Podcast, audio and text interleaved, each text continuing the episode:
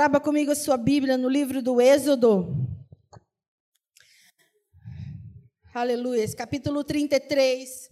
Enquanto você abre, eu quero agradecer o carinho do pastor Carlinhos, o carinho dos irmãos, dos diáconos, das irmãs que nos receberam, dos evangel do evangelista André, de todos os irmãos. Essa igreja maravilhosa, é uma igreja amorosa que sabe receber. Vamos ler esse texto conhecido, vamos ler apenas alguns versículos, a partir do versículo 1.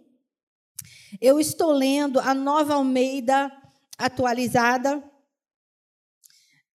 mas acompanhe esse texto aí. Eu, eu desafio você a levantar sua voz dizendo: Senhor, fala comigo hoje.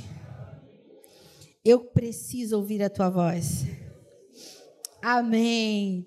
Diz assim a palavra do Senhor. Capítulo 33, versículo 1. O Senhor disse a Moisés: Suba deste lugar, você e o povo que você tirou da terra do Egito, e vá para a terra a respeito da qual jurei a Abraão, a Isaac e a Jacó, dizendo: Eu a darei à sua descendência.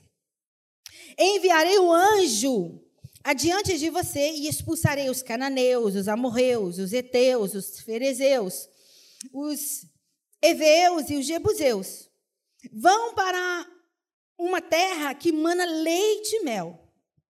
Eu não irei no meio de vocês, porque vocês são um povo teimoso. Na outra versão, revista atualizada de vocês são um povo de dura serviço. Mas essa aqui, Nova Almeida, está dizendo: vocês são um povo teimoso. Está se vendo aí? É melhor não fazer nenhum movimento com a cabecinha.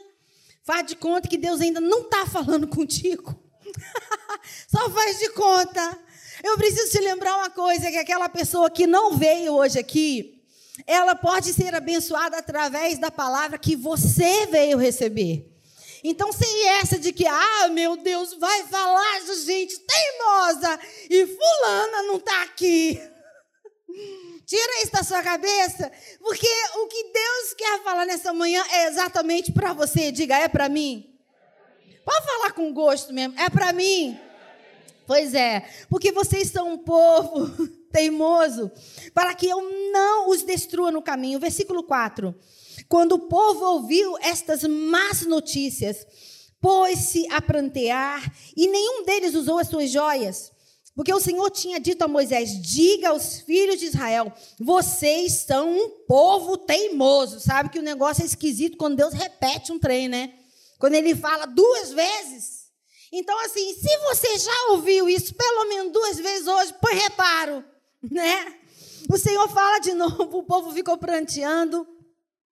E o versículo seguindo: é, Se eu fosse com vocês, ainda que por um momento eu os destruiria. Portanto, tirem suas joias, para que eu saiba que o que hei de fazer com vocês. Então, os filhos de Israel Tiraram de si suas joias desde o monte Horeb em diante. Mantenha sua Bíblia aberta exatamente nessa página. E eu quero falar com você sobre aquele momento. Aquele momento que a má notícia vem e não vem de qualquer jeito. Ela vem porque Deus permitiu.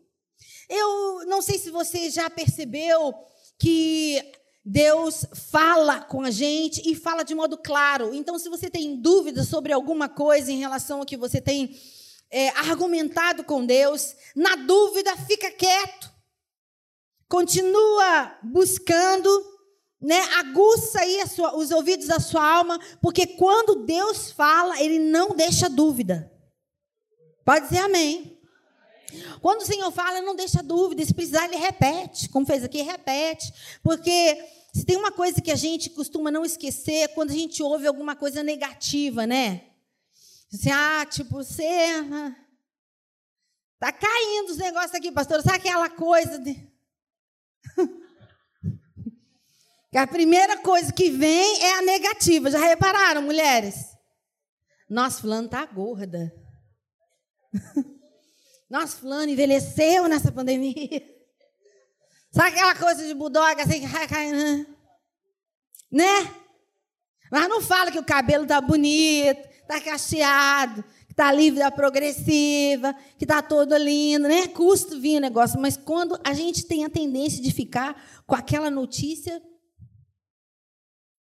E aqui no caso, nesse momento da, da, da história e da travessia do povo, o Senhor fala diretamente ao seu líder, dizendo: e detalhe, hein, uma coisa que mexeu demais comigo, pastor.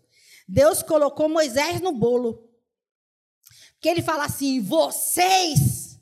Ele estava falando com Moisés, né? Deus não livrou a cara, a cara do um cara tão lindo. E aqui, porque Moisés era o amigo de Deus. Nos versículos seguintes, na tenda do encontro, a Bíblia diz que Deus falava a Moisés como quem fala a qualquer amigo, assim, cara a cara. E Deus inclui Moisés no rolo e fala: vocês. Se fosse eu lá, já estava pulando, né? Se fosse uma líder, uma mulher, falou assim: qual é, Senhor? O que, que, é isso? O Senhor está me colocando no meio da parada. Como é que é isso? Eu estou aqui perto. Que eu imagino que quando Moisés subiu, quando o Senhor tomou para si, eu imagino que ele já subiu careca. Nada contra os calvos, entendeu? Mas já tinha perdido os cabelos no meio do caminho. Aqui, Senhor, mas eu. Aqui eu era o príncipe, de me tirou 40 anos no deserto, agora estou com eles, esse povo ruim. E eu também. É, mas Deus conhece o nosso coração, né? Deus conhece você. Ele conhece teu cheiro, ele conhece você desde as entranhas da sua mãe, a mim também.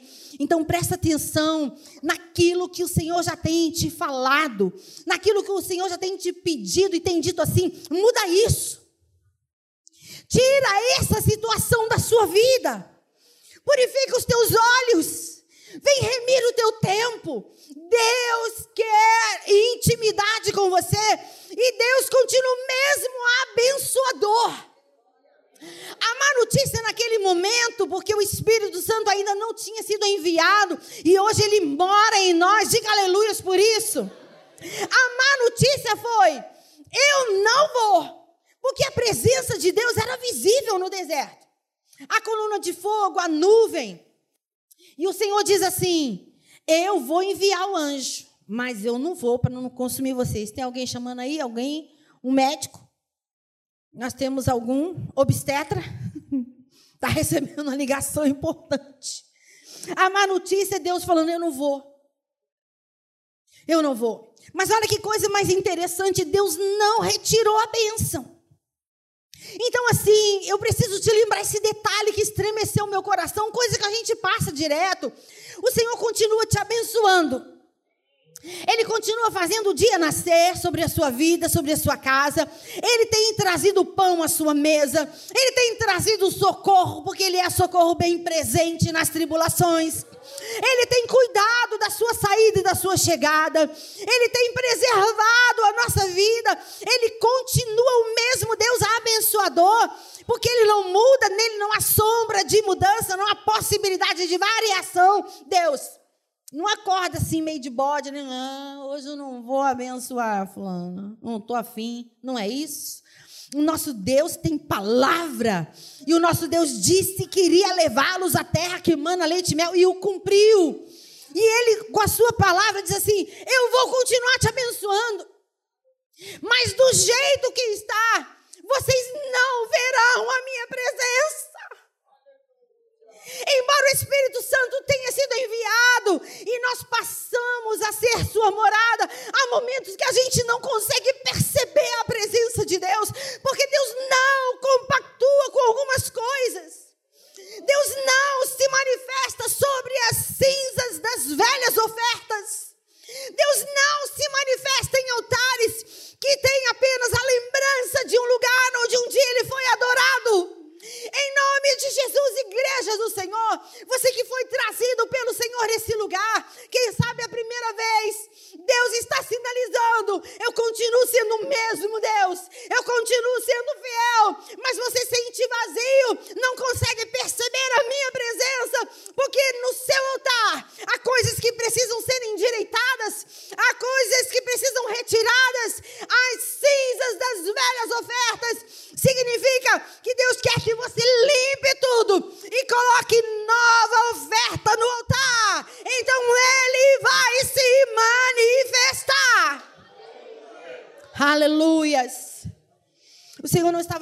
O desamparando Moisés nem o povo. Mas quando o Senhor diz, eu não vou, Moisés tinha um lugar, o seu lugar que não era secreto, mas era um lugar de intimidade. Moisés clama dizendo: Não, não sem a tua presença. Mas antes ele vai, sai um lugar fora do, do arraial, ergue a sua tenda. E todas as vezes que Moisés entrava na intimidade com Deus, os filhos de Israel eram motivados a isso. Eles se colocavam de pé à porta das suas tendas, cada um no seu lugar. Então passavam a adorar o Senhor, porque viam que a presença do Senhor invadia o lugar onde Moisés estava. Sabe, irmãos, como pastores, nós temos recebido notícias terríveis no meio do povo de Deus.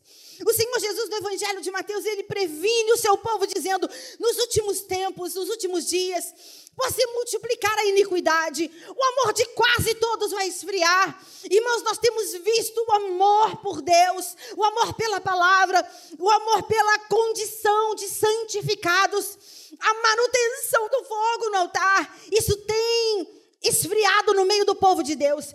Pastora, mas ó, é verdade. É um desamor aí fora. Eu preciso te lembrar que a Bíblia também diz que o mundo jaz no maligno. Quem está morto não sente nada. Para quem está morto, não há princípios a serem observados. Então a gente não tem que estranhar o que produz aquele, aqueles que estão sob o jugo das trevas. Mas nós não. Nós fomos transportados do império das trevas para o reino do Filho do seu amor. Significa que estando sob esse reinado de luz, a gente seja luz. Mas a palavra do Senhor era exatamente a profecia para aqueles que amam. Aqueles que são novas criaturas em Cristo Jesus, que um dia tiveram encontro com a pessoa do amor, porque a Bíblia diz que aquele que não ama não conhece a Deus, porque Deus é amor. E no dia do encontro, a pessoa do amor, através do Espírito Santo, passou a morar em mim e você. Portanto, a palavra profética do Senhor Jesus era para mim, para você, dizendo: tem cuidado, porque por se multiplicar a iniquidade no meio daqueles que foram remidos um dia, o amor de quase todos vai esfriar. Pastor, mas o que é isso? Tem iniquidade no meio do povo que foi remido? Tem. Tem, está acontecendo. Os pais não vigiam mais os filhos. Os filhos não têm mais a reverência de Deus nos pais.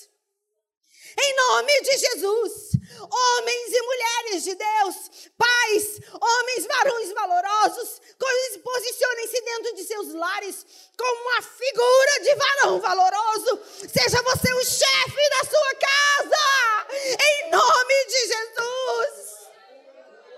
Vocês, varões, homens de Deus, vocês precisam ser para os filhos e filhas a referência de Deus dentro de casa. O fato de você chegar cansado é legítimo. O fato de você lutar muito é legítimo. Mas ainda assim, é importante plantar para a eternidade a referência de Deus dentro da sua casa, para sua esposa, para os seus filhos. Mulheres. Mulheres, em nome de Jesus, voltem à edificação do que é para a eternidade. A gente pode sim ser bonita, a gente pode sim se cuidar, a gente pode produzir e ajudar os cabras. Mas em nome de Jesus, eu e você continuamos sendo aquelas de quem a Bíblia diz que se formos virtuosas, nós vamos edificar. Edificar, aleluias. Mas a presença de Deus faz diferença. Porque sem a presença dele a gente pode edificar um tanto de coisa que não, que não permanece. Moisés se põe a clamar, dizendo: Não, Senhor, vem com a gente, vem com a gente. O que acontece? Por que, que há uma mudança tão radical? Porque Deus, uma pessoa íntima de Deus, isso mexe comigo. Porque ah, se eu tivesse sido mais íntima do Senhor. Mas o amigo do Senhor Jesus disse, o amigo de Deus falou assim: Não, Deus. sem a tua presença, não. E o clamor daquele homem íntimo de Deus, que tinha por hábito o tempo do secreto, cultivar a presença de Deus na sua vida, fez com que o Senhor mudasse a história daquele tempo, daquele povo, naquele momento da história. O Senhor disse: então eu vou com vocês. Porque a intimidade, a presença do Senhor era a condição de Moisés. Senhor, sem a tua presença eu não vou. Qual tem sido a sua condição para caminhar? Você não gosta do programa? Ah, o pastor, ah, vai mudar de novo o pastor. Ah, no novo líder. Ah, ah, ah, eu não curto isso. Ah, eu não curto aquilo outro. O culto não é, o culto de quinta-feira não é meio do jeito que eu gosto. Qual é a sua condição? O que, que tem impedido você? Moisés tinha uma condição para seguir. Sem a tua presença eu não vou. A minha condição para seguir no chamado, a minha condição para levantar, a minha condição para decidir, a minha condição é a tua presença. A intimidade de Moisés a intimidade com a presença de Deus consome as nossas resistências. A intimidade com Deus promove amizade. A intimidade não promove amizade, não é? Hoje ali no café eu estava percebendo a amizade, a intimidade entre os irmãos. Um sabe do outro, um se reconhece pelo olhar. A intimidade com a presença de Deus promove livramento. A intimidade com a presença de Deus promove santidade, quebrantamentos. Deus atende a condição de Moisés e vai com Moisés e o povo, porque Moisés achou graça, porque o Senhor achou graça em Moisés. A presença de Deus, quando a presença de Deus está, nós podemos ir além. Deus já tinha dito para Moisés assim: Eu vou atender o seu pedido. Eu vou com você. E eu preciso abrir aqui meu coração de líder, porque eu sou líder hoje na minha família, mas sou líder dentro da casa do Senhor pela sua infinita misericórdia, porque Deus não retirou de sobre a minha vida sua bênção, o seu chamado. Mas eu experimentei uma terrível derrota dentro de casa. E o meu coração hoje clama, eu vim orando sobre isso no caminho, dizendo: Senhor, eu deixei de fazer. Eu vou pregar sobre algo que se eu tivesse feito, talvez a minha casa estivesse de pé. Talvez eu não fosse hoje uma mulher falando às famílias que o Senhor pode mudar as circunstâncias, porque hoje eu sei o que é a dor de um lar desfeito, mas em nome de Jesus Cristo eu quero te dizer que no meio dessa dor, porque a má notícia era terrível para o povo de Israel, quando o Senhor disse: Eu não vou. Eu não vou, e o Senhor ainda disse: pode tirar as joias, podem mudar de vestes, tirem os atavios, porque eu não aprovo vocês. Eu não vou com vocês. Quando o Senhor não está, quando ele se retira, é sinal de que você começou a perder. Quando você não percebe a presença de Deus, há perigo de erros no caminho. Então, em nome de Jesus, mantenha a tenda do, da congregação, mantenha erguida a tenda do encontro com Deus. Nos versículos 7, dos versículos 7 do mesmo capítulo, a, ao 11, exatamente esse momento em que Moisés se levanta e vai para o seu lugar de costume com Deus. Então levante, levante-se, levante-se, levante-se, jovem, mulheres, homens, anciãos, clamem, porque se você não ouve mais, ou se você não consegue dizer que você, que você tenha ouvido a voz do Senhor algum dia, e eu não falo desse momento aqui, porque a intimidade com o Senhor, ela vai com você quando o culto acaba. Ela segue você no seu dia a dia. Ela segue você na hora dos seus mais simples confrontos, porque, como disse o irmão, e que lembrou algo que eu falo sempre: ninguém tropeça em montanha. Ninguém tropeça em montanha, a gente tropeça, a gente escorrega numa gotinha d'água, a gente tropeça num grão, a gente tropeça em pedrinhas, em cascalhos, e Satanás sabe o que colocar no seu caminho, que palavra enviar para fazer com que você tropece. Então, em nome de Jesus, lembre o seu coração, a presença de Deus não está restrita a esse lugar, embora ele esteja hoje aqui. Diga glória a Deus por isso. Ele quer sair com você. Ele quer se manifestar a você em casa. Ele quer mudar a sua história no seu dia a dia. E quando você pisar na sua repartição de trabalho, dirão sobre a sua vida o mesmo que se dizia sobre José. Há algo de especial na vida dele. A Bíblia registra que a mão do Senhor era sobre José. Porque você está naquela casa aquela casa pode ser transformada, porque você está naquela repartição, a empresa pode progredir gritantemente, e hão de saber que é porque você está lá, um filho do Deus Altíssimo, e se você está, a presença de Deus também estará. Aleluias. Moisés já tinha recebido o sim de Deus, mas ainda não era o fim. Então, se ainda não é o fim, peça mais. Moisés roga a Deus a sua presença. Mas quando Deus fala com ele, olha só, ele pede algo ainda maior. Ele diz: Senhor, que bom. Eu fico imaginando, Senhor, que bom que você vai. Mas aí, como a intimidade gera liberdade, Moisés fala: Deixa eu ver a tua glória. Me mostra a tua glória, a partir do versículo 17. Deixa eu ver a tua glória. Versículo 18, ele diz assim: Então, vamos ler o 17. O Senhor disse a Moisés: Farei também isto que você falou, porque você alcançou favor diante de mim, e eu o conheço pelo nome. Sabe? Eu costumo dizer, contar, que um dia meus pais tiveram um drama para colocar meu nome, sabe, pastor? Minha mãe queria me chamar de Vastir. Pense. Nada contra o nome, só que não é a minha cara, né?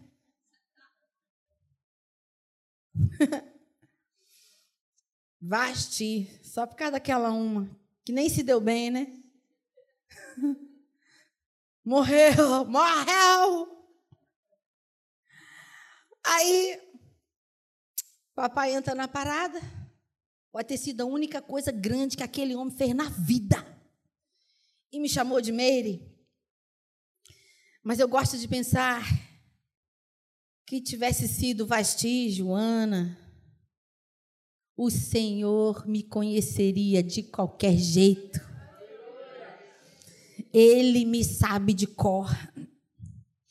Ele te conhece pelo nome. Ah, então não se conforme. Não se conforme, o Senhor tem cuidado de você, Ele tem dado sinais, mas queira mais. Moisés então diz ao Senhor, versículo 18: Peço-te que me mostre a tua glória. O Senhor respondeu: Farei passar toda a minha bondade diante de você, e lhe proclamarei o nome do Senhor. Terei misericórdia de quem eu tiver misericórdia, me compadecerei de quem eu me compadecer. O Senhor estava dizendo aqui: Olha, Moisés, eu vou fazer justiça no caminho. Eu que vou ter misericórdia ou não mas era garantida a ação do Senhor. Era garantida a ação do Senhor. Então tranquilize o seu coração, porque ainda que você esteja com vontade de trucidar alguém, deixa a justiça com o Senhor. Porque se Ele quiser ter misericórdia com essa pessoa que você quer ver, na moenda. Essa hora ninguém fala Deus, ninguém diz, fala Deus, né? Então, essa pessoa que está querendo. Aquele um. Eu vi um homem clamar: Misericórdia, Senhor. Sabe quando, quando ele sai de casa, que você quer ver aquele um trupicar e quebrar o pivô central? o Senhor diz assim: Eu vou ter misericórdia de quem eu quiser. Ele está dizendo: Deixa que eu cuido da situação. Eu sei como resolver essa parada. Ele sabe. Fica tranquilo. Fica tranquilo, espera no Senhor. E aí, versículo 20: E acrescentou: Você não poderá ver a minha face, porque ninguém verá a minha face e viverá. Disse mais o Senhor: Eis aqui um lugar perto de mim, onde você ficará. Sobre a rocha, como isso mexe comigo, eu vinha dizendo no caminho: Senhor, eu quero esse lugar. Eu preciso desse lugar. Fora desse lugar, a gente se perde. Independentemente do dom que você tenha, do chamado, porque você, ainda que pense ser anônimo, como acabei, o Espírito acaba de dizer ao seu coração, ele te conhece. Ele conhece você pelo nome. Ele conhece as suas lutas. E há um lugar bem perto da rocha. Há um lugar bem perto desse Deus grandioso. E o versículo 22 ele diz: Quando a minha glória passar, eu porei você numa fenda da rocha e o cobrirei com a tua mão até que eu tenha passado. A rocha é Cristo Jesus. Aleluias! Aleluias! Aleluias! É Ele que comunica a glória do Pai. Bendito seja o nome do Senhor. Depois, quando eu tirar a mão, você me verá pelas costas, mas a minha face não verás porque a presença de Deus constrange. A presença do Senhor é constrangedora.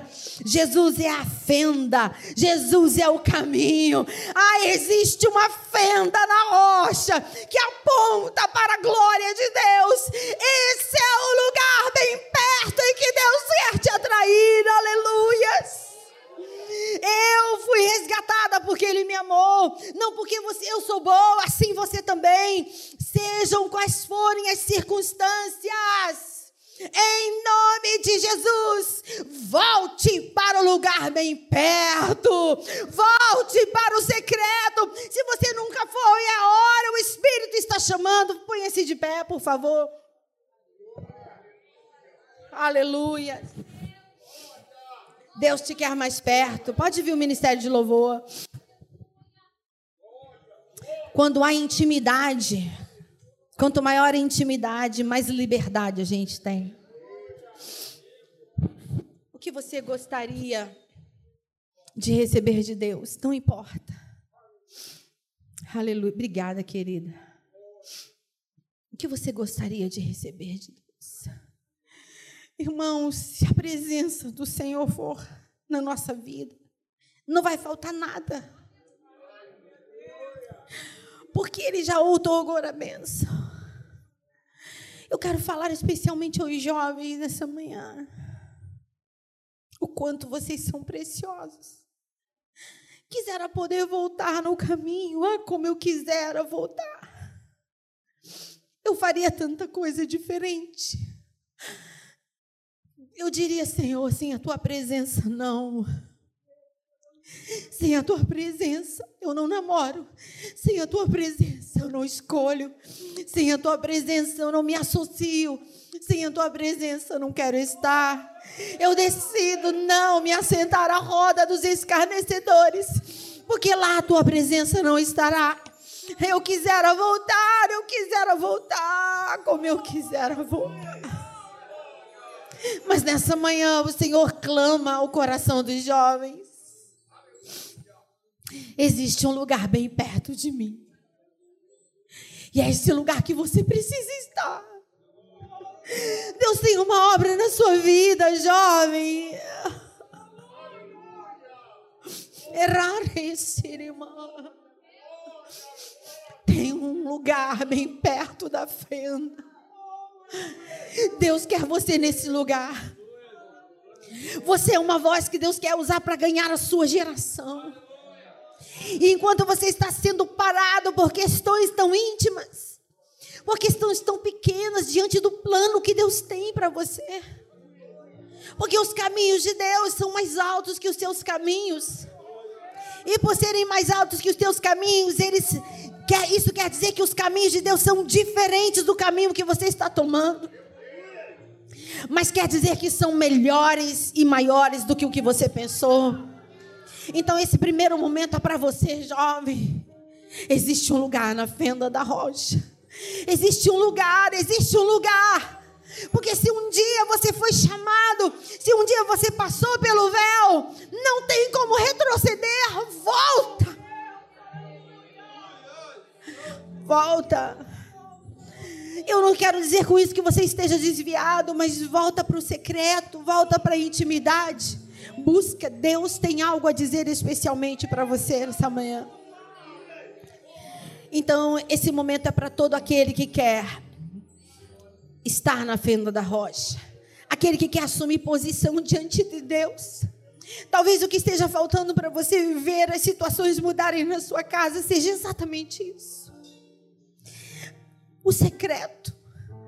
A presença de Deus tem que ser vista na sua vida, na sua fala, no seu silêncio, nas suas ações, nas suas reações. Você precisa disso. Não importa se você tem um cargo nessa igreja. Eu sou pastor e confessei que eu vivi isso muito tempo. Hoje eu vivo dia após dia pela misericórdia do Senhor. Eu sei a dor, eu sei a dor da separação. Eu conheço a dor do divórcio. E talvez você pergunte agora, mas como é que a senhora ainda está aí em cima? Isso é com Deus. Deus não tirou a bênção dele sobre a minha vida. Ele não retirou o que um dia ele me deu. E a glória é dele, a misericórdia é dele. Porque ele disse: Eu terei misericórdia de quem eu quiser ter misericórdia.